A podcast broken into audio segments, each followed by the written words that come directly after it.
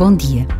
Há 30 anos, São João Paulo II instituiu o dia 11 de fevereiro como Dia Mundial do Doente para nos sensibilizar a todos, às instituições de saúde católicas e a toda a sociedade civil no que diz respeito à atenção para com os doentes e para com os que deles cuidam.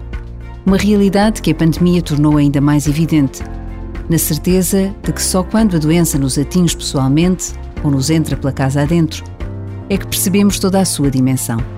Por vezes, basta a pausa de um minuto para trazermos ao coração algum doente por quem rezar hoje, agora.